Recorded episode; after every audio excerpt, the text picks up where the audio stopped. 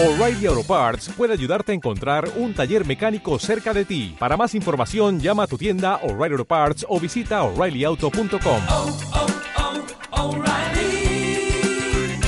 oh, Parts.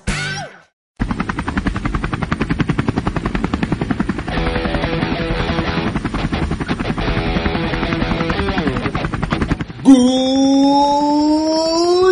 morning, Operación Backbone. Bienvenidos y gracias por estar una semana más aquí con nosotros. Recordad, como siempre, suscribiros a nuestra radio clandestina y compartir el programa con vuestros y vuestras colegas. Hoy, como cada semana, hacemos una regresión y volvemos al violento Chicago de los años 20, donde las calles teñidas de sangre se rinden ante el que posiblemente ha sido el gángster más famoso de toda la historia, Al Capone. Si queréis saber un poco más y dar caña con nosotros, meteros en esta nuestra trinchera porque esto empieza ya.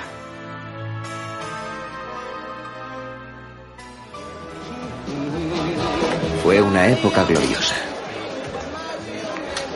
Había chicos listos por todas partes.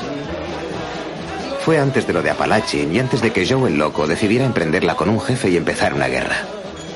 Fue entonces cuando conocí el mundo. Y fue entonces cuando conocí a Jimmy Conway. En aquella época no podía tener más de 28 o 29 años, pero ya era una leyenda. Entraba por la puerta y todos los que trabajaban en el local le enloquecían.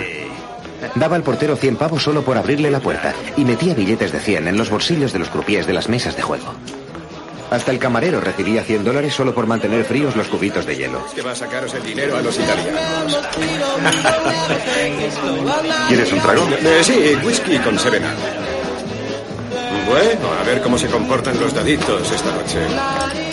Creo que no Ah, tengo Jimmy, Jimmy, quiero que conozcas a Henry. ¿Cómo estás? Gracias.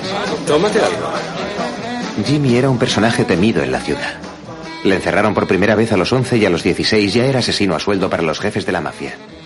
Matar nunca le preocupó. Era solo un negocio. Hoy, a diferencia de otros programas, os voy a pedir unos segundos de vuestro tiempo antes de comenzar, antes de dar rienda suelta a esta locura. Os pido que os relajéis.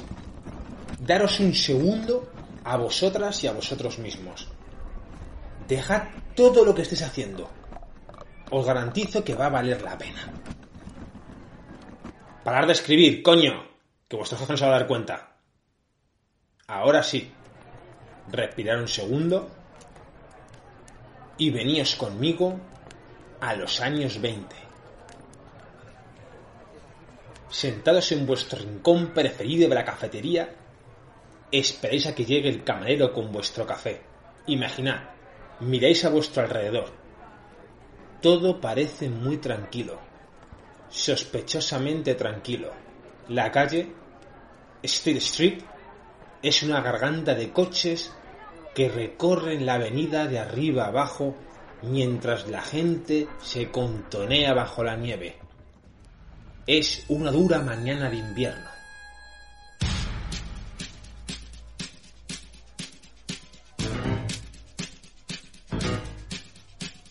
Un coche aparca frente a Harold Washington Library, la librería más famosa de todo Chicago.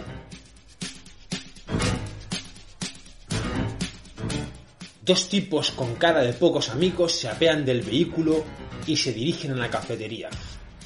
Al cruzar el umbral, levantas los ojos y puedes ver que bajo sus enormes gabardinas y elegantes sombreros a juego con sus trajes, esconden una Tommy Gun, la famosa metralleta y la más favorita de la mafia. El cañón se apunta ahí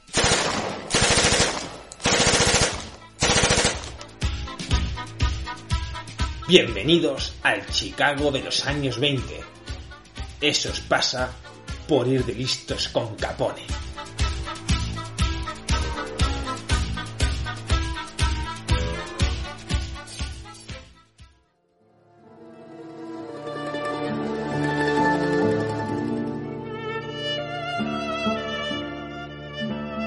Alfonse Gabriel Capone, alias Al Capone.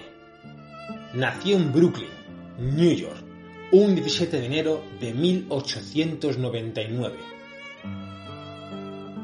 Capone, o Alfonso, como muchos italianos, irlandeses, británicos, incluso españoles, era hijo de inmigrantes italianos que provenía de Angri, un pueblo de la provincia de Salermo, al sudeste de Italia, que era el antiguo reino de Nápoles. Su padre y su madre, también italianos, Gabriel Capone, era un humilde abacero que luego fue barbero, y su madre Teresina Rayola, con el mismo apellido que lleva el representante de fútbol de Zlatan Ibrahimovic o, o era costurera.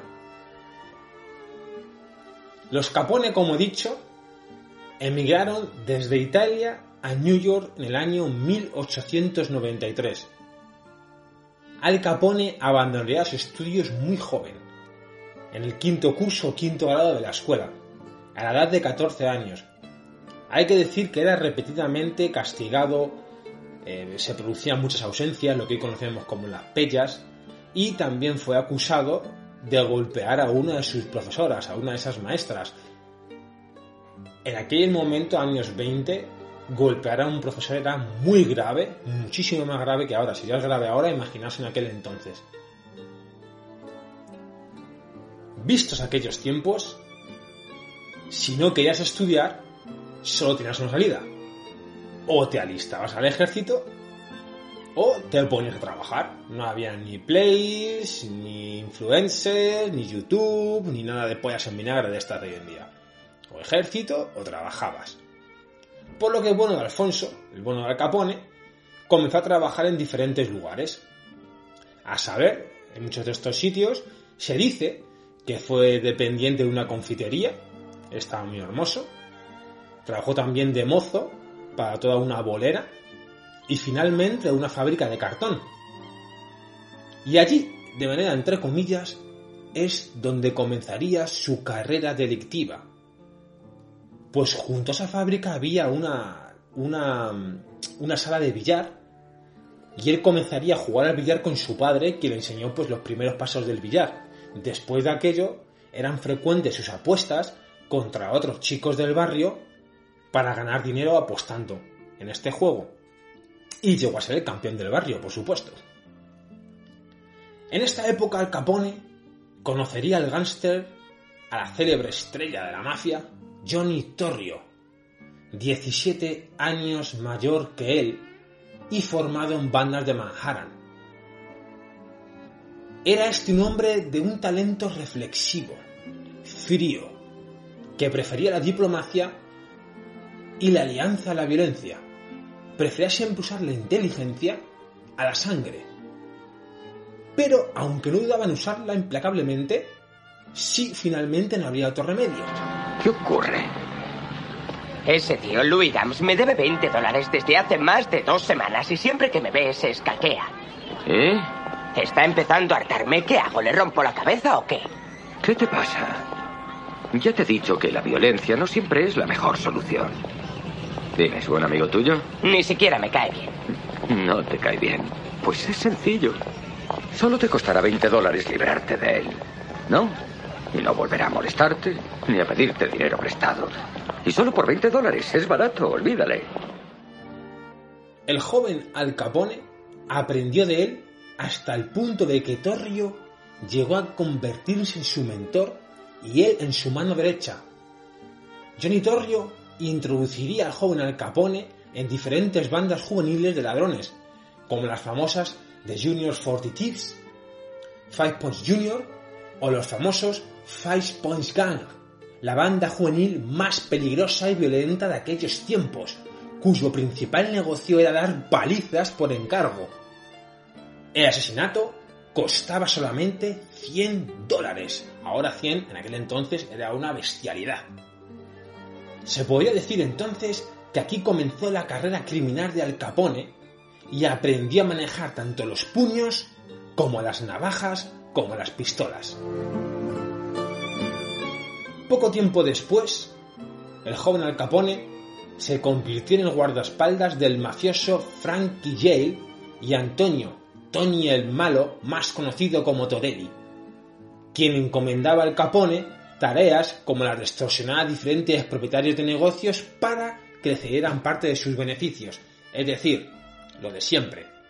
Tú tienes un negocio local, la mafia dice que te va a proteger de los delincuentes, pero al final te está protegiendo ellos mismos, porque si no pagas, te extorsionan para que pagues y si no te llevan el negocio a la ruina o te quitan del medio.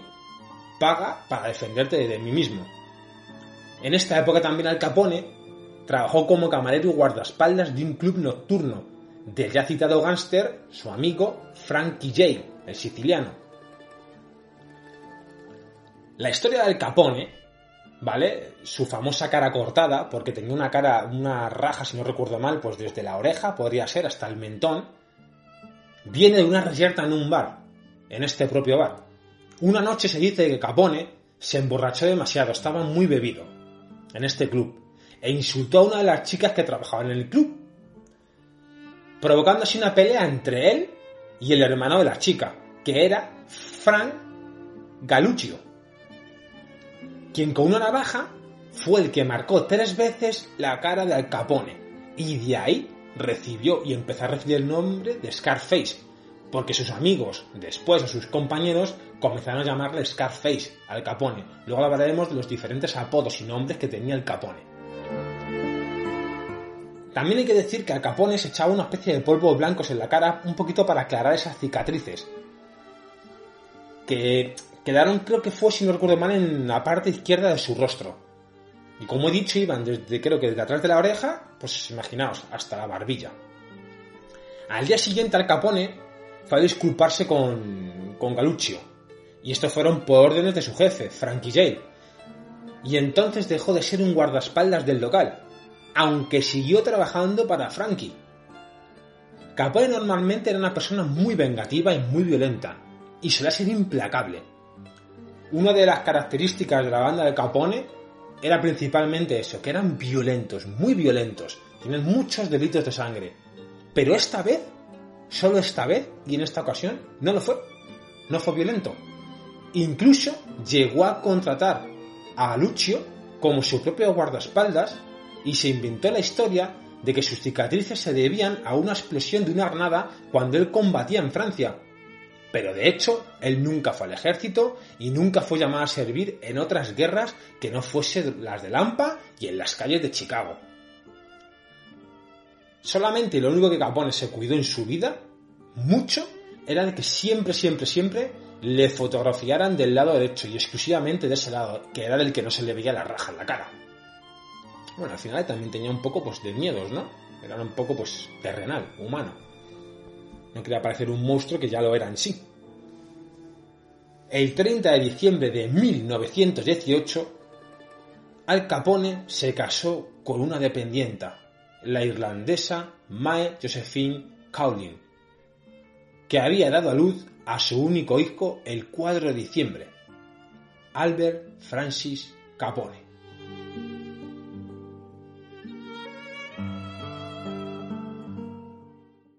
Devolverme las llamadas. Escucha, Nicky.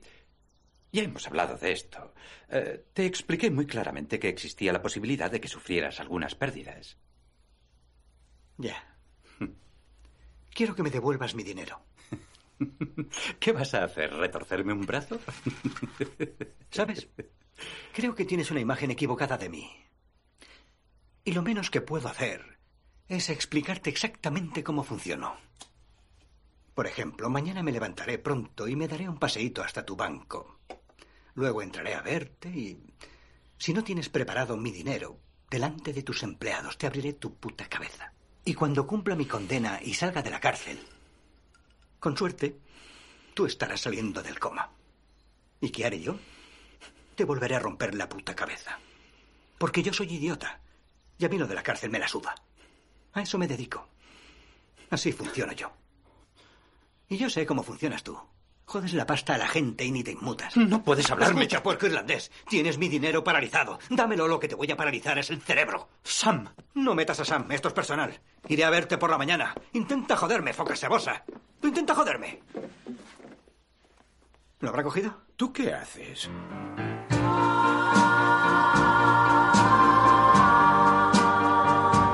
Pero si queremos entender un poco la vida de Al Capone, antes de entrar a juzgarle, como siempre os digo, tenemos que retrotraernos a aquellos tiempos, a aquella época, a los violentos y famosos años 20.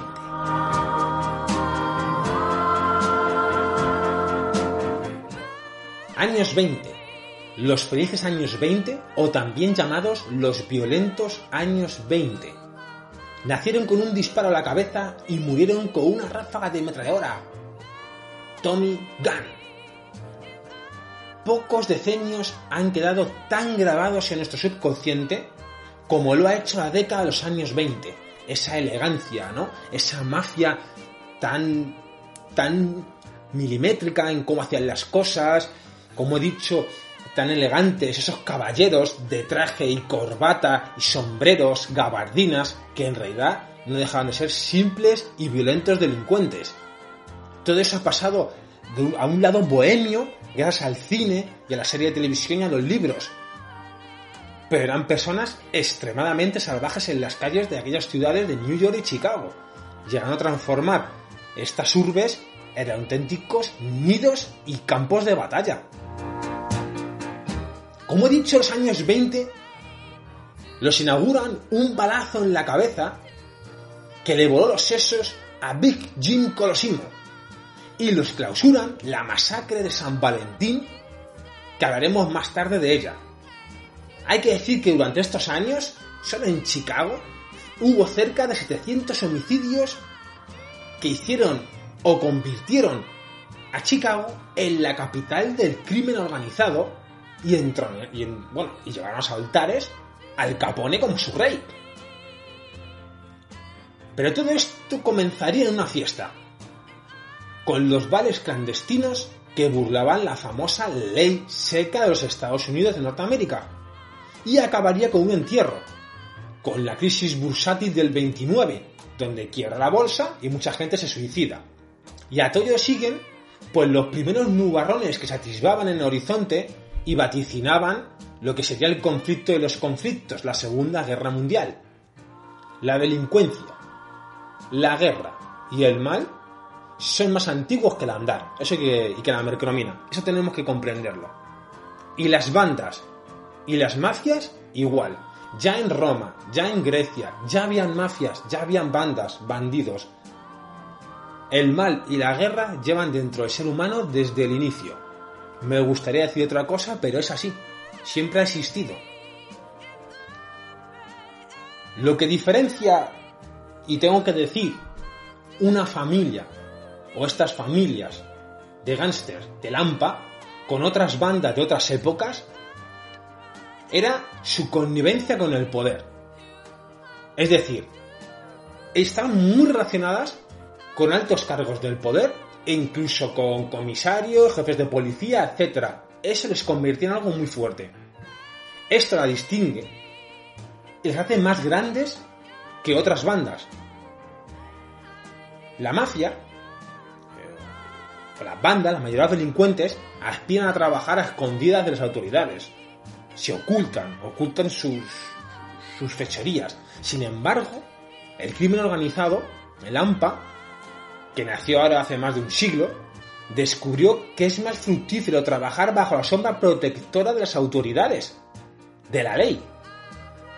Solo así esta industria criminal, cuya punta de lanza estuvo en Chicago y en New York, como he dicho, pudo expandirse desde todo Estados Unidos al resto del mundo. Llegó a tener tanto poder que han habido estudios de los que luego hablaremos, incluso universidades como Yale o Harvard, que era un auténtico imperio mundial, o sea, manejaban incluso se podría decir hasta economías de países o estados. Pero si tenemos que entender por qué el Chicago de los años 20 era tan violento, para comprender cómo funcionaba esta ciudad, que era el centro neurálgico de Estados Unidos, debemos entender dónde comenzó todo esto. Y todo esto comienza con la famosa ley seca. Y como tantas cosas en la vida, la eclosión del crimen organizado empezó con una medida que buscaba justo lo contrario, y eso es lo gracioso, que era frenar la delincuencia. ¿Vale? La ley seca o ley Street pretendía cerrar las puertas del infierno, cerrar esa delincuencia. Como dijo el congresista de Minnesota que la impulsó, de ahí su nombre, Andrew J. Street. Pero lo que acabó haciendo este congresista fue justo lo contrario, y es abrir de par en par esas puertas del infierno. La prohibición de la ley seca, distribuir y vender bebidas alcohólicas, se aprobó en 1919 y entró en vigor en 1920. Pero hay que decir que en este caso, en este caso, como en muchos otros, fue peor el remedio que la enfermedad. Se destruyeron millones de litros de alcohol, pero muchos más se importaron ilegalmente o comenzaron a destilarse en alambiques clandestinos. El consumo no es que solo no menguó, sino que se disparó a unas cifras de locura. El país, lo que quería Estados Unidos, o el mundo entero, era olvidar los horrores y la crisis de la Primera Guerra Mundial. Y los tiempos eran propicios a la euforia y al crecimiento económico. De hecho, la economía se le daba como un globo. Luego se pegaría un trompazo. Pero en este momento las bebidas también llegaban en barco a la costa atlántica y se introducían de contrabando. Las exportaciones británicas de alcohol al Caribe se sextuplicaron. Pero esto no era su verdadero destino. Los licores que arribaban cada año a Jamaica y a Barbados hubieran podido mantener ebria a su población durante varios siglos. O sea, haces una idea de la cantidad de alcohol y de mercancía ilegal en aquel momento que se estaba moviendo de manera clandestina e ilegal para luego colarla a los Estados Unidos. O sea, para mantener a Jamaica y a Barbados ebria durante varios siglos, imaginad. Tenemos que decir que un estudio de la Universidad, bueno, de, de Harvard Business School, explica que Capone dirigió sus actividades delictivas como una gran empresa. Aquí empezamos a ver ya que el crimen, por eso se llama el crimen organizado, no son simplemente bandas de rateros a pie de calle, no. Ya empieza a estructurarlo de una manera, como digamos, social por estratos.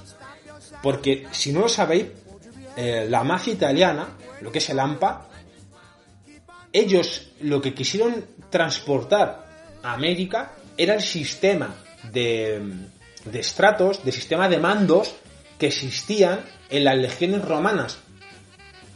Desde el emperador o un senado iban bajando hasta los generales, centuriones, legionarios, ¿no? Esa escala militar que existía en las legiones romanas. Por eso ellos lo extrapolan y hacen esto. Y todo eso lo transforman en empresas donde todos ganan.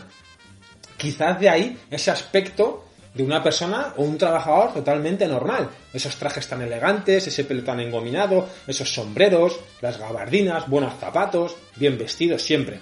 Nadie pensaría que una persona así pues llevaba a sus espaldas tantos crímenes. Hasta 1933, Al Capone controló centenares de prostíbulos, bares y casinos clandestinos, por supuesto, el juego. O garitos del extrarradio que eran todavía, pues eso a su vez, peores, ¿sabes? Porque tenían, escapaban más lo que era la ley, a estar fuera de lo que era la ciudad o los núcleos urbanos. Sus ganancias, a día de hoy se dice, según Harvard Business School, equivaldrían a más de 1.300 millones de euros actuales. ¡Actuales!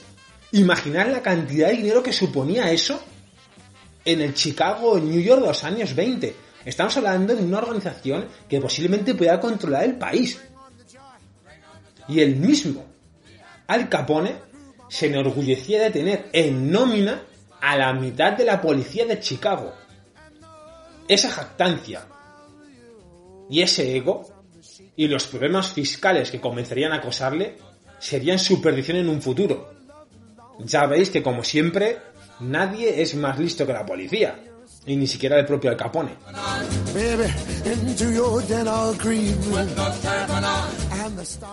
¿Eres tú?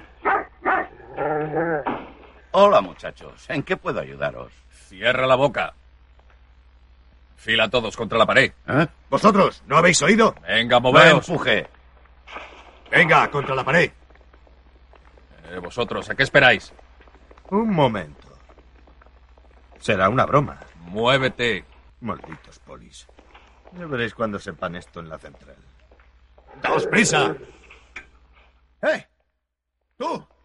¿Es que no me has oído?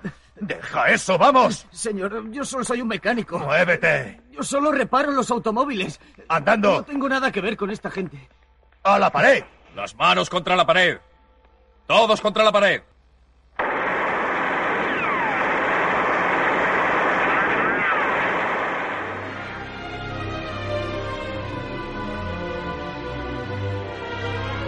Ya hemos visto un poquito que Al Capone era el dueño del crimen y de la clandestinidad de la ley seca. Pero el momento que encumbró Al Capone al poder y le hizo el dueño de todo, o el famoso más, el mafioso más famoso de todo Chicago, o de toda la historia, fue el famoso día de la masacre de San Valentín. Esto fue evidentemente un 14 de febrero de 1929, donde el famoso gángster perpetró la matanza más famosa y más sonada de toda la historia de los Estados Unidos de Norteamérica. Esta matanza se saldó con 90 disparos que rompían la tranquilidad de la fría mañana del 14 de febrero. Una de las masacres más famosas acababa de darse en Chicago. Los enamorados se habían jurado amor incondicional. Era el día del cariño. Era el día de la pasión. Pero esta vez el color del amor no sería el rojo pasión, sino el rojo sangre. Y el olor de los pasteles pasaría a un lado para dejar el olor a pólvora y a cadáver. La ley seca había desatado una verdadera guerra entre mafias que buscaban hacerse con el control de la producción y distribución del licor en Chicago. Para finales de esta década, Al Capone solo tenía un obstáculo para hacerse con el control de toda la ciudad y por ende de todo el negocio, todo este imperio.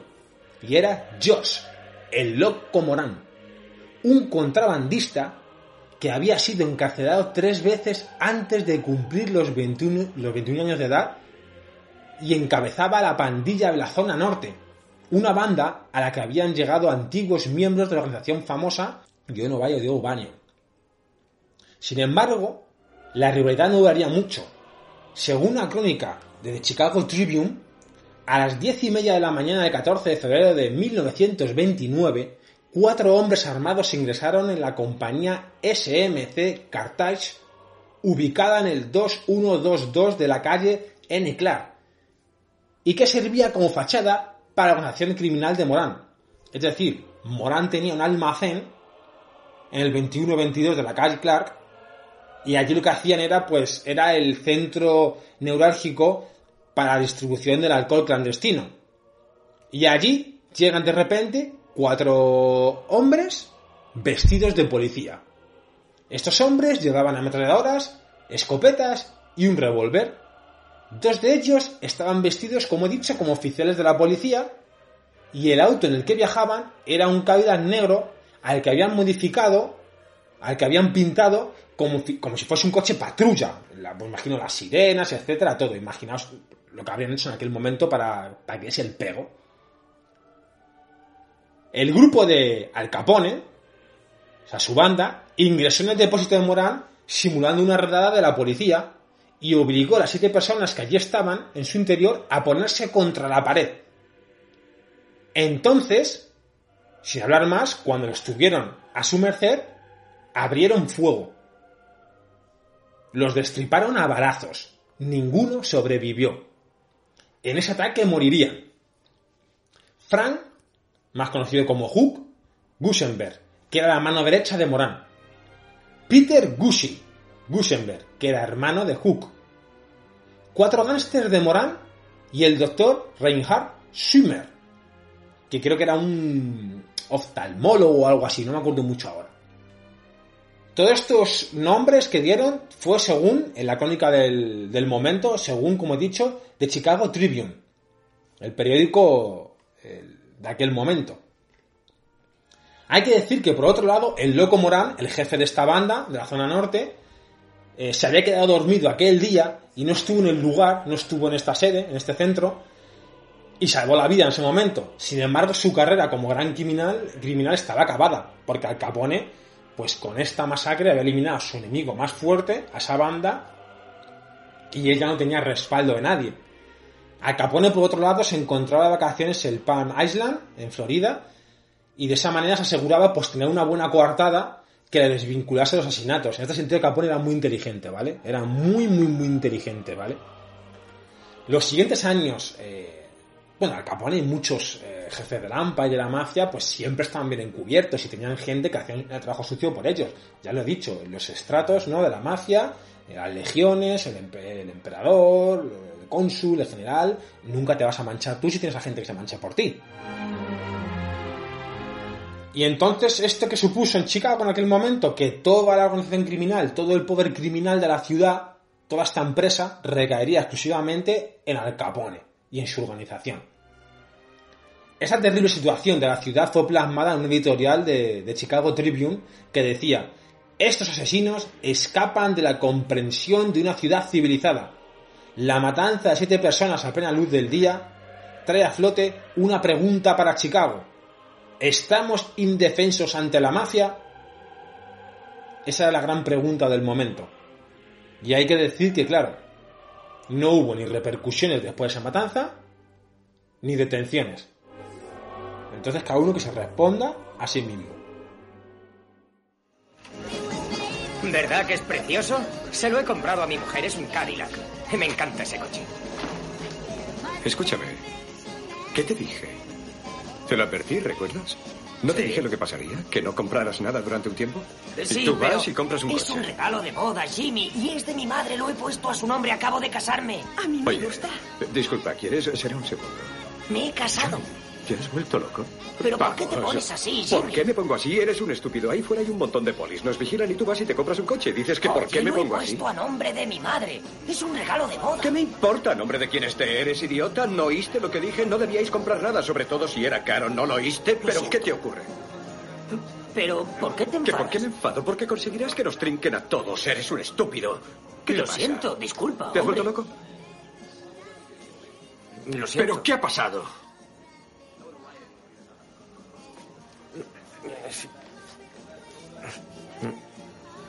Lo siento, Jimmy. Está a nombre de mi madre. ¿Qué has dicho? Que está a No nombre- intentarás quedarte conmigo. ¿Eh? Te he dicho ¿Qué que te lo siento, dije? Jimmy, ¿Qué te disculpa. dije? ¿Qué te dije? Lo siento. Sobre todo, no compres nada, no compres nada. Lo siento, Jimmy.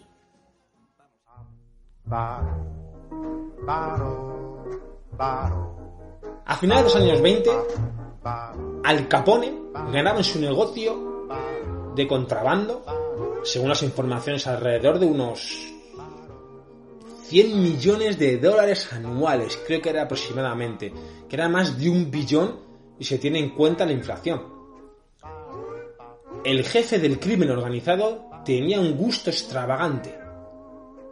Gastaba el dinero en diamantes, trajes de seda, todos por supuesto hechos a medidas, grandes banquetes, bebidas caras, champán, automóviles. Además, dice que tenía un automóvil blindado que pesaba nada más y nada menos que 7 toneladas, tío. Te sale más barato comprarte un tanque ahí por la calle, ¿no?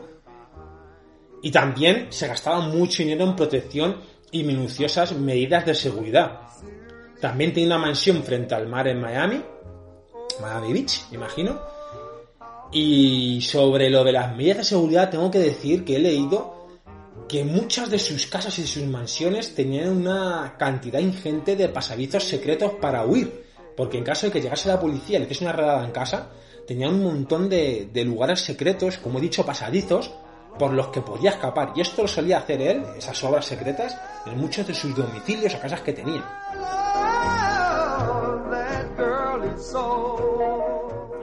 Como no invertía su fortuna, si lo hubiera hecho, podría haber sido incautada por el gobierno, pues sería extraño que alguien que no trabajaba, que no hacía nada, que tenía pequeños negocios, pues tenía tanto dinero. Y además que se dice que Al Capone siempre pagaba casi siempre todo en efectivo, no quiere dejar rastro. Incluso según las informaciones del momento, pidió que sus trajes de seda se hicieran con bolsillos delanteros extra grandes para cómodamente guardar ahí sus fajos de billetes de 100 y 500 dólares. Esto ya es, es el sumum del, del egocentrismo, ¿no? Hacerte bolsillos más grandes para meter más billetes. Pero la pregunta siempre fue la misma. ¿Cómo conservar una montaña de dinero en efectivo mientras estás en prisión, mientras fue a la cárcel? Y ahí hubo muchos debates, ¿no? ¿Dónde estuvo siempre el dinero de Al Capone? ¿Dónde? ¿Dónde guardó ese dinero? ¿Dónde lo escondió? Ese fue el dilema con el que el jefe de la mafia se encontró en 1931, cuando Alfonso Capone fue condenado a 11 años por evasión de impuestos. Y según su sobrina, la nieta de Al Capone, Deidre Capone, su pariente gángster, Al Capone, hizo todo lo posible para ocultar cientos de millones de dólares. Pero cuando Al Capone fue liberado, su mente ya no estaba tan lúcida tras haber sufrido sífilis en prisión. Deidre contó que Al Capone no podía recordar a su hermano y socio comercial Ralph, el abuelo de Deidre, y mucho menos el paradero de su dinero. La sífilis le había jodido tanto por dentro que decían que balbuceaba, perdía la memoria y tristemente, pues claro, olvidó dónde estaba el dinero. También se dice que, bueno, que, le gustaba invertir mucho el dinero en, en cajas fuertes, que tenía cientos de ellas donde guardaba siempre el dinero en un lugar en otro, que era una persona extremadamente inteligente, con una memoria de elefante. Entonces, en el momento en el que ya no su memoria dejó de, de, memorizar todo eso, porque hay que recordar que normalmente estas personas, los gángsters, esta mafia, no dejaban rastros, tiraban de memoria muchas veces. La única vía para que no te pillase la poli en aquel momento era tirar de memoria y no dejar rastros sobre el papel. Hubo rumores de que enterró el dinero en una península en Michigan. La gente ha estado siempre buscando el dinero sin éxito desde que fue arrestado había tantas leyendas y tantos paraderos donde estaba el dinero de Al Capone que muchos, pues, ¿cómo se llama esta gente que, que suma cadáveres o los cazatesoros que se meten en tumbas, etcétera? Pues todo fallido, nadie encuentra el dinero. Imagino que en la época lo cogería la policía, quien fuere, o, o su propia banda alrededor y el dinero, pues en ese momento, primero paz y después gloria, como se suele decir. Y durante la década de 1980, una empresa de construcción llamada Sambo estaba planeando una renovación del hotel Lexington en Chicago, donde Capone tenía su residencia final antes del encarcelamiento. Durante los trabajos de remodelación de esta residencia en Sambo, descubrió una serie de túneles subterráneos, como he dicho, debajo del hotel que conectaban a los bares y burdeles cercanos. Fueron construidos estos túneles y burdeles para proporcionar una ruta de escape al propio Al y asociados. Pues como os he dicho antes, en caso de que hubiese una redada policial o alguien le buscase, enemigos que asaltasen, él siempre con su protección. Esta especie de paranoia con la que vivía. Junto con los túneles se descubrió un campo de tiro y una bóveda secreta construida debajo del edificio que se cree que contiene una parte de la riqueza de Al Capone.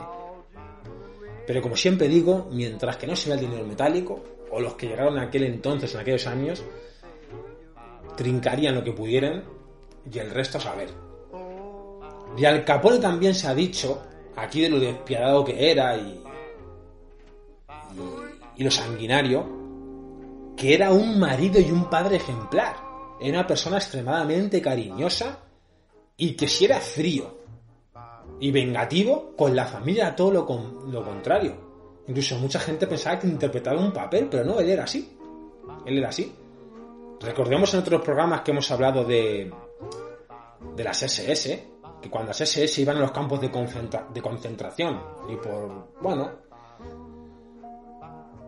tristemente, pues por entretenimiento o por algo lúdico, se dedicaban a matar judíos, a la tarde se iban a, a pasar al campo con sus familias, con sus compañeros de SS, como si nada hubiese ocurrido, a comer mermelada, a jugar, y no pasaba nada. Y no pasaba nada. Pues hay veces que la mente de psicópatas actúan igual, de una manera que tienen dos realidades, tres o cuatro, incluso, incluso diez. y les da igual, son capaces de eludir esa especie de responsabilidad criminal. Al Capone, como os he dicho antes, como sabe, él quería ocultar mucho su identidad y tenía varias identidades diferentes. Se le, conocía entre muchas otras como Al Brown, Alberto Costa, Snorky y Scarface por la cara. Imagino que Albert Costa sería cuando fuese a, a Cuba o a otro lado.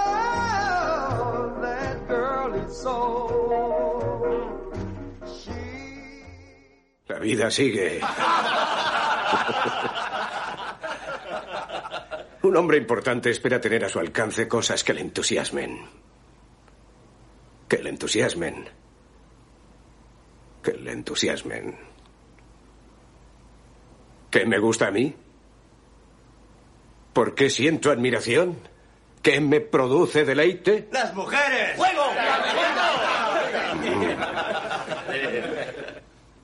El béisbol.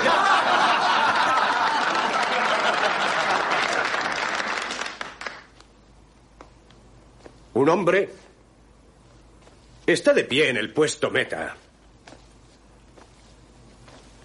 ¿Qué está a punto de conseguir?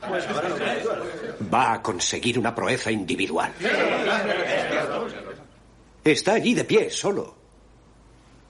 Pero en el campo, ¿qué es? Forma parte de un gran equipo.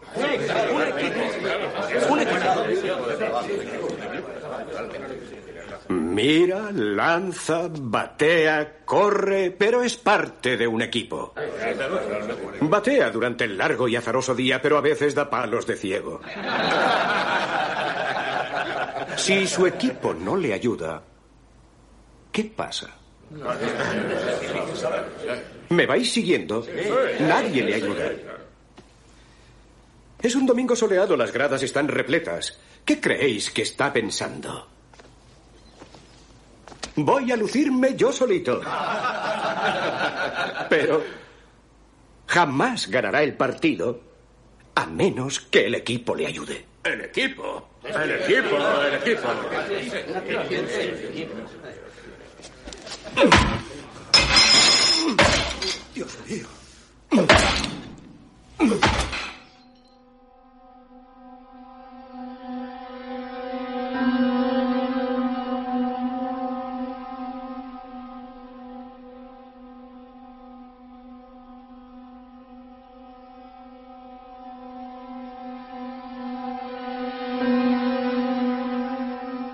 Aunque Capone siempre hacía sus negocios con nombres de tapadera y no había registros para que los relacionasen con sus ganancias, las nuevas leyes promulgadas en 1927 permitieron al gobierno federal perseguir a Capone por evasión de impuestos.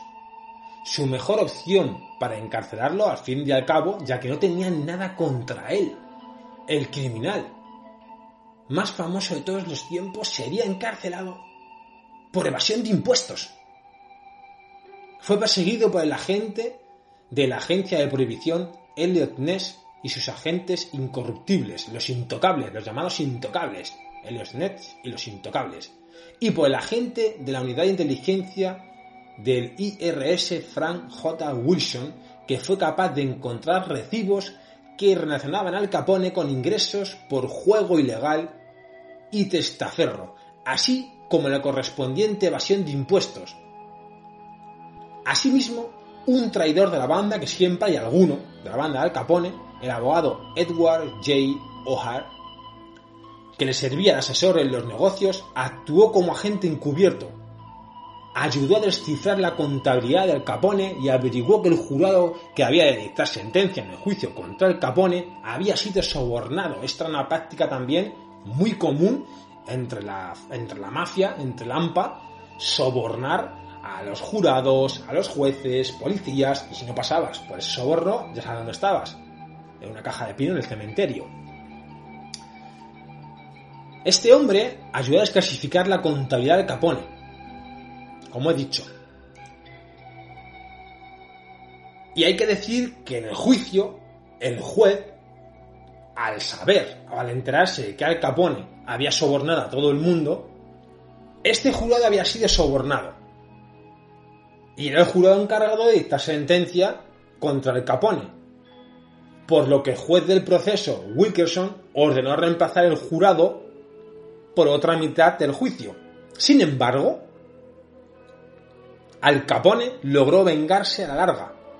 Hizo que asesinaran a O'Hare en 1939. El proceso y acusación ocurrieron en 1931. Al Capone fue declarado culpable el 17 de octubre en 5 de los 23 cargos y sentenciado a 11 años en una prisión federal. En un principio fue enviado a una prisión de Atlanta en 1932. Sin embargo, el gángster aún era capaz de controlar la mayoría de sus negocios desde este centro, y se ordenó su traslado a la prisión de la isla de Alcatraz en agosto de 1934. Aquí Capone era vigilado estrictamente y tenía prohibido terminantemente cualquier contacto con el exterior. Al revocarse la ley seca y con su líder bajo confinamiento, el imperio de Capone pronto comenzó a debilitarse y a deshacerse como un azucarillo. Su coche acorazado y de cristal blindado fue incautado y pasó a servir de protección al presidente Frankie D. Roosevelt.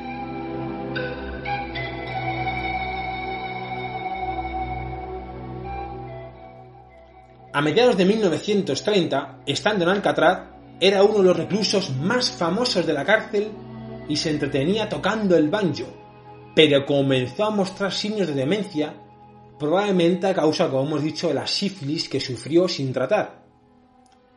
Al Capone tenía miedo a las inyecciones, tenía pánico en la cárcel. Y se dice que esta sífilis la contrajo al tener relaciones con prostitutas durante su adolescencia. Pasó gran parte de sus últimos años de reclusión en un hospital de la prisión y finalmente fue liberado por motivos de salud el 16 de noviembre de 1939. No podía caminar, decía incongruencias y babeaba sin control. No estaba sin embargo tan enfermo como para olvidar la traición de O'Hare, y este sería asesinado, como os he dicho antes, ese mismo año. Mala baba tenía también al Capone, ¿no? Incluso en esa situación, todavía tenía fuerzas y ganas para vengarse de sus enemigos.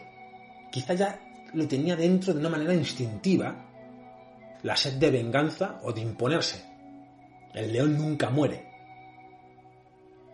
Y arruinado fiscalmente y débil, y con la mente totalmente deteriorada, se retiró a una modesta propiedad de Palm Island, en Miami Beach, en Florida, donde se recluyó con su esposa del mundo exterior. Y el 21 de enero de 1947 sufrió un derrame cerebral y murió cuatro días después de neumonía. Al Capone fue encontrado muerto en la bañera. Le enterraron en el cementerio Mount Olivet y fue trasladado al cementerio de Mount Carmel, al oeste de Chicago, junto a los restos de su padre y de su hermano. En su lápida hay una frase que reza, Jesús mío, ten compasión.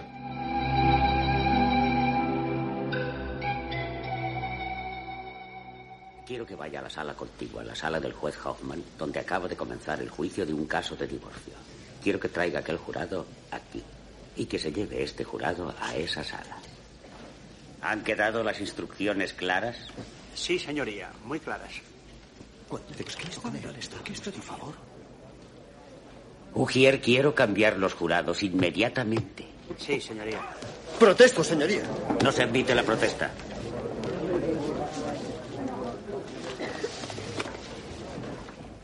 Ness, ¿qué le ha dicho al juez? Le he dicho que su nombre también estaba en el libro. Su nombre no estaba en el libro. Un momento, ¿qué significa todo esto? ¿Qué está pasando aquí?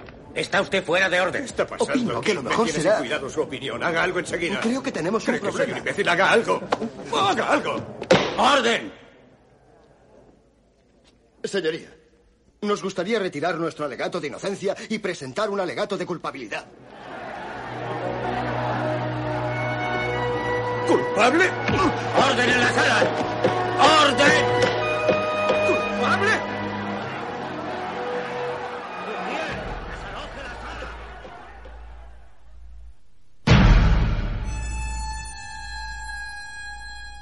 Bueno, esto, amigos, amigas míos, ha sido toda la historia de Al Capone.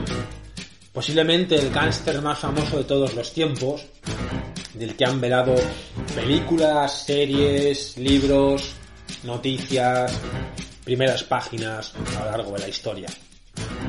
Como he dicho, nadie es más listo que la policía. Al final, si te tienen que pillar, te acaban pillando.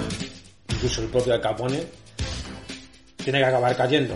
Sin duda, los años 20, los violentos años 20, fue una época muy bohemia que hemos romantizado con el cine, con el espectáculo, pero también hay que decir que fue una época muy sangrienta. Uno de los motivos por el que también la policía, el FBI fue aprendiendo de, de todas estas tramas y todas estas bandas fue el hecho de que hasta entonces, cuando se quería detener, y esto es muy reciente, ¿eh? Aprendieron de aquellos tiempos y creo que no fue hasta ya una época bastante contemporánea, no sé si los 80, los 70, eh, un agente del FBI se dio cuenta de que la ley estaba organizada de tal manera que si tú querías detener a un a una banda criminal, querías detenerla, querías disolver una banda criminal, por ley no podías detener a toda la banda. ¿Por qué?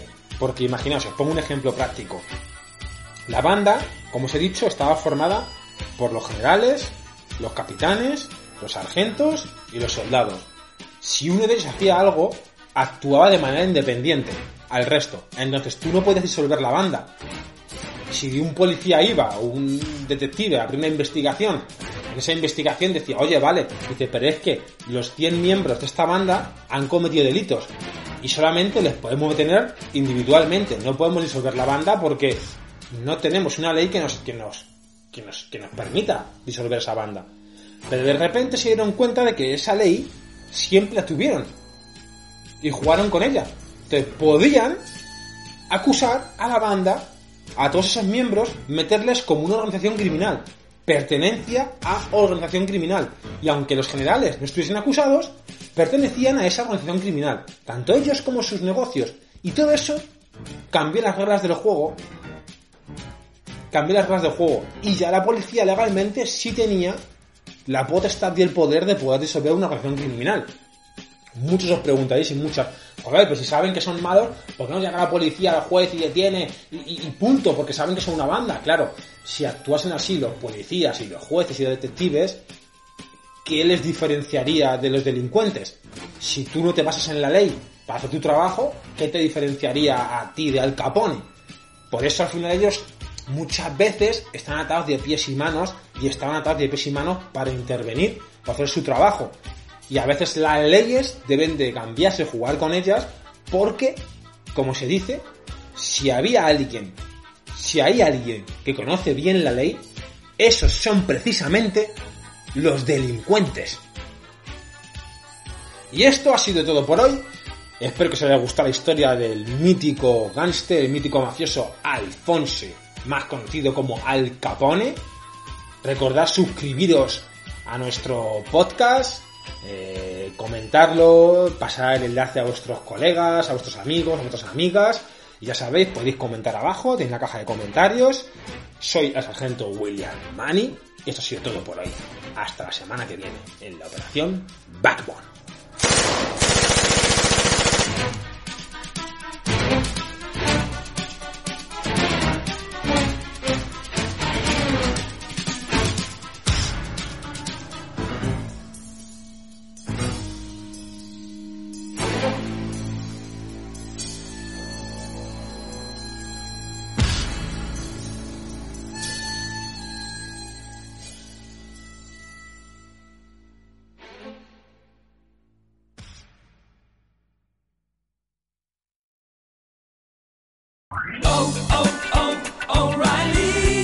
¿Necesitas ayuda? En O'Reilly Auto Parts te ayudamos. ¿Necesitas algún consejo? Te aconsejamos. Nuestros profesionales en autopartes están siempre disponibles para ayudarte a encontrar lo que necesites. Excelente servicio al cliente es solo una de las ventajas que ofrece O'Reilly Auto Parts. Los profesionales en autopartes. Oh, oh, oh.